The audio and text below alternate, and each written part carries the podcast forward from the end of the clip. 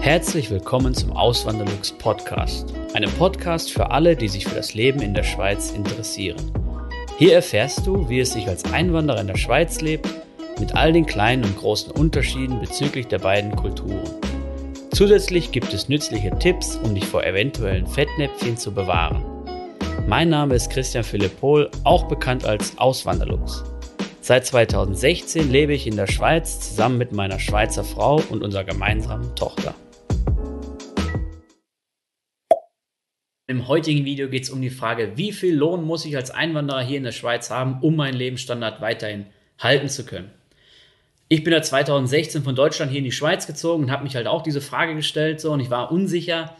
Klar hat man viele Quellen gehabt. Ich hatte ja damals schon meine, meine Freundin und habe ich, hab ich mich mit ihr dann ausgetauscht über das Thema. Ich habe Bücher dazu gelesen, ich habe ähm, im Internet recherchiert, aber ich war mir halt unsicher. Und ich habe jetzt mal ein paar Punkte aufgeführt für Leute, die vielleicht in der gleichen Situation sind und die ich mit einberechnet habe damals und ähm, mit denen ich gut gefahren bin. Grundsätzlich pauschal sage ich ja immer, habe ich auch schon in anderen Videos ähm, aufgezeigt, mindestens sollte man einen doppelten Nettolohn haben. Das war wirklich pauschal. Das hängt auch natürlich von ab, ähm, in welcher Region man ist, in welchem Kanton. Es gibt nämlich kostspieligere Kantone, zum Beispiel hier, wo ich lebe, im Kanton Zürich, ist es eher teuer, das Leben. Gibt auch Kantone, zum Beispiel Schaffhausen, da wo ich bis vor kurzem gearbeitet habe, da ist es eher günstiger. Wenn man dann so Mieten vergleicht zum Beispiel oder Dienstleistungen, das ist da, ähm, das muss man unterscheiden auf jeden Fall. Und als kurzes, äh, als kurzen Einwurf will ich das mal erwähnt haben hier. Der Medianlohn, wie der überhaupt in der Schweiz oder wie hoch der überhaupt hier ist. Der Medianlohn sagt ja aus, dass die Hälfte der Bevölkerung über diesem Medianlohn verdient und die andere Hälfte darunter. Und der Medianlohn in der Schweiz beträgt 6.538 Franken pro Monat, brutto mal 12. In Deutschland 3.304 Euro. Ähm, jetzt rechne ich mal, ich habe mir ausgerechnet, wie viel das jetzt in Euro sind. 6.056 Euro in der Schweiz zu den 3.304 Euro in Deutschland. Ich weiß, das kann man jetzt auch nicht super, das kann man jetzt nicht wirklich bis ins kleinste Detail vergleichen. Das ist mega schwierig, weil halt auch politisch einiges anders ist. Zum Beispiel das mit der Krankenkasse. Wenn euch das Thema interessiert, kann ich euch mein Video zu dem Thema erklären, was ich mit dem lieben Thomas gemacht habe, mit dem Thomas dem Sparkürden. Das verlinke ich dann auch hier oben, wenn ich es nicht vergessen sollte. Wenn ich es vergesse, Schreibt es mir bitte in die Kommentare, dann kann ich das hinterher noch einfügen. So, das ist jetzt, das sind jetzt die Zahlen, oder? Und wie bin ich dann vorgegeben, vorgegangen? Ich habe halt gesehen oder gewusst, ich habe jetzt in Deutschland den und den, den und den Lohn. Dann habe ich geguckt auf gewissen Internetseiten, ähm, was man denn in meiner Position mit meinem Alter und Erfahrung und sowas, was man da in der Schweiz verlangen könnte. Da war natürlich die Bandbreite groß oder die Spannbreite. Und ähm, ja, dann denkt man sich auch so, ja, wie geht man jetzt in so eine Lohnverhandlung rein? Wie kann man da, äh, also man will ja nicht zu viel verlangen, man will ja denjenigen nicht abschrecken, den, den Arbeitgeber, den potenziellen neuen, man will aber auch nicht zu wenig verlangen, weil man dann vielleicht unter Umständen hinterher sich denkt, so, was habe ich nur gemacht? Ich komme mit dem Geld gar nicht aus oder mein Lebensstandard ist schlechter, als er, als er vorher war. Natürlich ist es eine mega schwierige Frage und ich glaube, das Optimale wird man auch da muss man echt viel Glück haben, um das überhaupt zu erreichen. Aber das Ziel ist ja, dass man möglichst nah an diesem Optimum dran ist. Und dafür gibt es halt gewisse Sachen, die man berücksichtigen muss. Als ersten größten Punkt natürlich die Lebenshaltungskosten. Da gibt es verschiedene Budgetrechner im Internet, die verlinke ich dann auch in der Videobeschreibung, könnt ihr da reinschauen. Ist natürlich auch immer abhängig von, der, abhängig von der Situation, in der man ist. Wenn man keine Kinder hat, vielleicht alleine lebt oder generell, wenn jetzt, ähm, wenn jetzt ein Paar hier in die Schweiz kommt und beide gehen voll arbeiten, dann wird es denen in der Regel, wenn sie einen guten Lohn oder einen, einen normalen Lohn verhandeln, sage ich mal, wird es denen tendenziell viel besser gehen, finanziell zumindest hier in der Schweiz als in Deutschland. Mit Kindern sieht es schon wieder anders aus. Kinder sind kostspielig hier in der Schweiz. Habe ich auch mal ein Video drüber gemacht, könnt ihr euch gerne anschauen. Ähm, und ja, das ist auch deswegen so, weil in der Schweiz die Steuern sehr niedrig sind, zumindest in den meisten Kantonen, vor allem in den in den deutschsprachigen Kantonen ist das so und halt diese Subventionen aus Steuergeldern nicht so sind wie jetzt in Deutschland. Wir zahlen zum Beispiel für die Kita für unsere Tochter 1560 Franken, das sind irgendwie 1450 Euro, so mal bei einem Daumen gepeilt pro Monat, aber nur für drei Tage die Woche. Ähm, ja, das nur mal so als, äh, als Einwand. Aber natürlich ist es so in der Schweiz, Jetzt schweife ich ein bisschen ab, aber ich will das auch mal erklären, warum. In der Schweiz ist es so, da wird die Eigenverantwortung ziemlich hochgestellt. In Deutschland ist es ja eher so, da hat man mehr diesen, ich will mal sagen, so diesen, diesen äh, Sinn der Solidarität. Das heißt, es, wird, es werden Steuern eingetrieben und die werden dann hinterher verteilt und dann wird halt was in die Kinderbetreuung gesteckt, dann wird halt was in die Krankenkassen gesteckt. Zusätzlich, weil der normale Beitrag ja nicht ausreicht, das ist halt hier in der Schweiz eher nicht der Fall. In der Schweiz ist man, ist man eher auf dem äh, Trip, dass man sagt, ich, ähm, ich zahle möglichst wenig Steuern und schaue halt selber für mich, spare natürlich auch für schlechte Zeiten. Das heißt, man muss ja auch wirklich sich was, sich, sich was anhäufen, wenn man hierher kommt. Also sollte man, sollte man schon versuchen, dass man nicht alles ausgibt, sondern für schlechte Zeiten halt auch ähm, vorsorgt oder für so Zeiten wie wenn dann Kinder kommen, dass man, wenn man keine Kinder hat, schon mal spart, Rücklagen bildet dass man dann in dieser Zeit auch was kompensieren kann. Elterngeld zum Beispiel ist auch so eine Sache, gibt es hier auch nicht in der Schweiz. Da hatten wir jetzt vor kurzem so eine in der Facebook-Gruppe so eine Diskussion drüber. Könnt ihr auch mal gerne reinschauen in den Finanzrudel Community Club oder in meine Facebook-Gruppe, die ich zusammen mit dem lieben Thomas gegründet habe. Leben in der Schweiz als Auswanderer. Da werden auch öfters mal so, ähm, so politische Themen diskutiert oder auch nur Fragen gestellt oder wenn man spezielle Fragen hat, die ähm, die jetzt wirklich ein Schwarmwissen erfordern, dann kann man da auch reinschauen. Also ist wirklich jeder willkommen. Auch Schweizerinnen und Schweizer sind dort drin. Die beantworten auch gerne immer Fragen. Ähm, ja, schaut mal gerne rein, wenn ihr Lust drauf habt. Ähm, genau, also Lebenshaltungskosten habe ich gesagt. Dann die Krankenkasse berücksichtigen. In Deutschland ist es ja so, da wird die Krankenkasse vom Bruttolohn abgezogen, also die gesetzliche zumindest. Die private, die klammer ich jetzt mal aus, das lasse ich außen vor.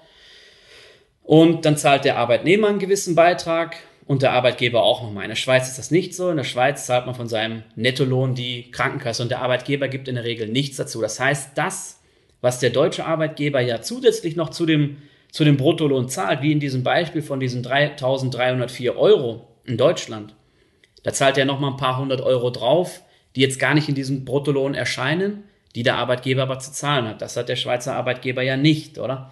Das muss man berücksichtigen. Dann als nächsten Punkt die Wochenarbeitszeit berücksichtigen. Hier in der Schweiz, ich hatte eine relativ niedrige Wochenarbeitszeit bei meinem letzten Arbeitgeber. Jetzt bin ich ja selbstständig und mache nur noch YouTube hier. Aber als ich da noch ähm, gearbeitet habe, da hatte ich 40 Stunden pro Woche. Im Gegensatz zu meinem deutschen Job waren das zweieinhalb Stunden mehr, weil da hatte ich eine, Stunden, äh, eine Wochenarbeitszeit von 37,5 Stunden. Und ähm, tendenziell ist es halt höher in der, in der Schweiz. Ich habe jetzt mal so Statistiken rausgesucht. In der Schweiz ist es so auf eine 100% Stelle berechnet, das heißt auf eine Vollzeitstelle berechnet, ist es so, in der Schweiz werden 41,7 Stunden gearbeitet und in Deutschland 41 Stunden. Ich weiß, ähm, in Deutschland ist es auch oft so, gerade wenn man so in der Metallindustrie ist und der Gesamtarbeitsvertrag oder Tarifvertrag gilt, dann hat man eine tendenziell eher eine geringere Wochenarbeitszeit. Mein Bruder zum Beispiel, der hat eine 100% Stelle in der Metallindustrie in Deutschland und der arbeitet nur 35 Stunden die Woche. Und ähm, das ist halt eine 100% Stelle. Und wenn ich dagegen meine, meine Frau an, anschaue, die hier in der Schweiz ist und die eine 80% Stelle hat, ähm, aber irgendwie 33, irgendwas Stunden arbeiten muss, also es ist fast das gleiche wie das, mein wie das was mein Bruder in Deutschland mit einer Vollzeitstelle ähm, schaffen muss, da ist das schon, schon äh, ein krasser Unterschied. Und das muss, muss man natürlich auch berücksichtigen. Das heißt, die mehr geleistete Arbeitszeit muss man in den Bruttolohn auch einfügen oder einführen lassen. Oder einberechnen, so. Ähm, dann als nächsten Punkt, was auch zur Arbeitszeit gilt, Urlaubsanspruch, Ferienanspruch. In der Schweiz sagt man übrigens zu dem Erholungsurlaub nicht Urlaub, sondern Ferien. Das heißt, man, man hat Ferientage, man geht in die Ferien, sagt man. Wenn man Mutterschaftsurlaub macht, dann ist das wirklich Urlaub oder unbezahlter Urlaub, nennt man auch Urlaub, aber dieser dieser ähm, Erholungsurlaub, den nennt man halt Ferien. Und gesetzlich bis zum 20. Lebensjahr hat man hier in der Schweiz fünf Wochen. Alles, was darüber hinaus ist, gesetzlich vier Wochen. Bei mir war es so, ich hatte 25 Tage, also fünf Wochen. Und das ist, ich habe jetzt keine Statistik leider dazu gefunden, wie das jetzt überhaupt in der Schweiz aussieht, aber ich, ich würde sagen, aus meinem Bekanntenkreis heraus, wenn ich, dieses, wenn ich das so einberechne, dann haben die meisten 25 Tage an Ferien im Jahr. Und in Deutschland, wenn ich da so gucke, ist auch jetzt nur mein Eindruck, sind das eher 30 Tage. Ich hatte in Deutschland zum Beispiel auch 30 Tage, wo ich mal Vollkonti-Schicht gemacht habe. Das heißt, mit Wochenendarbeit und so, da hatte ich sogar 33 Tage, da hatte ich sogar noch ein paar Tage mehr. Das muss man natürlich auch mit einberechnen, diese mehr geleisteten Tage, die man im Jahr dann arbeitet. Und ein guter Punkt, den ich öfters mal zu hören bekomme, weil viele wissen, dass ich halt in der Pharmabranche arbeite oder gearbeitet habe. Ich arbeite jetzt ja nicht mehr dort. Ähm, ob denn Schichtzulagen auch Steuer- und Sozialabgaben frei sind, so wie in Deutschland. Nee, das ist nicht so. In Deutschland ist es ja oft so, dass gewisse Schichtzulagen, Nachtschicht, Sonntags- und Feiertagszulage, dass sie bis zu einem gewissen Grad ähm, Sozialabgaben und steuerfrei sind. Das macht sie natürlich heftig bemerkbar dann beim Nettolohn. In der Schweiz ist das nicht so. Die ganzen Schichtzulagen werden ganz normal zum Grundgehalt addiert und werden dann halt ganz normal besteuert. Da gehen Sozialabgaben ab, AHV, IVE, ähm, Ergänzungsleistungen, Pensionskasse, Arbeitslosenversicherung, all sowas. Das muss man natürlich dann auch berücksichtigen, wenn man seinen Lohn ausrechnet. Wie ihr euren Lohn am besten ausrechnet, das schreibe ich dann auch unten in die Videobeschreibung. Da lasse ich dann auch einen Link da. Könnt ihr das gerne mal nachschauen. Könnt ihr dann ausrechnen, wenn ihr dann ungefähr den, den oder ihr könnt dann den Bruttolohn eingeben, den ihr erwartet und könnt dann den Nettolohn errechnen. Oder ihr macht so eine Rückwärtsrechnung. So habe ich das dann damals gemacht. Und ja, da sind wir auch schon durch mit dem Thema. Ähm, ich habe jetzt noch eine kleine Zusammenfassung hier geschrieben. Also was muss man berücksichtigen? Die Lebenshaltungskosten, die Arbeitszeit, die man eventuell mehr leistet und die niedrige Steuerbelastung natürlich noch mit einberechnen. Auch damit einberechnen, dass vielleicht, wenn man gerade mit Kindern herkommt, dass das dann schon einiges an, an Mehrkosten bedeutet, die man berücksichtigen muss, aber die halt nur eine gewisse Zeit lang da sind. Wenn die Kinder dann hinterher nicht mehr betreut werden müssen, dann hat man halt mehr Geld zur Verfügung und kann dementsprechend auch mehr sparen. Also es ist wirklich nur eine gewisse Zeit lang so. Krankenkasse berücksichtigen und ähm, ja, Pensionskasse noch. Das hätte ich noch fast vergessen. Pensionskasse zum Beispiel gibt es ja in Deutschland nicht so.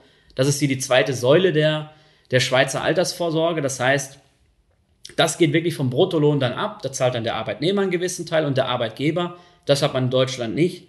Ähm, könnte man vielleicht sogar mit jetzt kompensieren mit der Krankenkasse, die dann in Deutschland der Arbeitgeber zahlt und in der Schweiz halt nicht.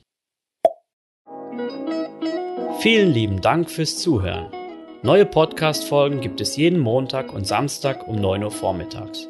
Schaut doch gerne auf meinem Blog auswanderlux.ch vorbei. Dort erfahrt ihr mehr über mich und mein Leben in der Schweiz. Zudem findet ihr mich auf YouTube und Instagram unter dem Namen Auswanderlux.